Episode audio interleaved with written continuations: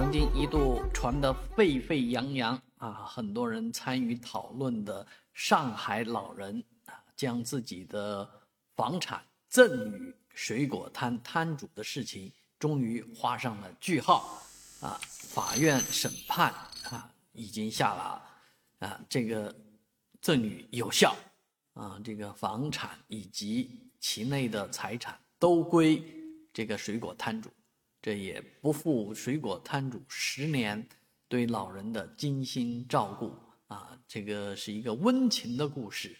啊！来沪的务打工人员啊，跟这个独居老人相互这个生活当中啊，在这个平时交往当中建立了友谊。老人更邀请这个水果摊主一家呢入住在自己的屋子里。啊，然后呢，这个水果摊主不仅忙生意，还照顾这位老年人。老人呢是非常的感谢啊，所以在生前呢就立了遗嘱，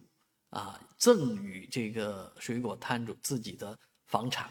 啊。然后这个老人这个先逝，逝世之后呢，却不想引来了自己的妹妹，多年不交往的妹妹，从海南岛。千里迢迢飞回上海，为的就是要夺回这价值三百万的房子，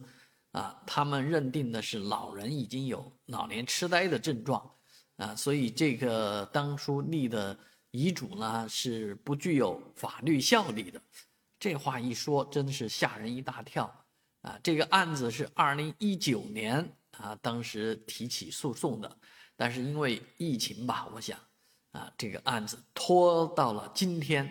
啊，终于宣判下来，啊，这个水果摊主三百万的房子，可能现在啊，虽然啊房价一直在波动，不一定是三百万，啊，但是呢，也是上海的一个安身立命之所，是一套房子，啊，至少这房子没有被没收，这房子没有被，啊，一个素素未谋面的人啊。拿走，啊，这也是庆幸的事情。当然，这件事情背后折射的这个人情冷暖，啊，折射的是这个亲人之间以及陌生人之间的这个情谊啊，啊，好多事情恐怕不是一套房子、几百万钱块钱说得清楚的。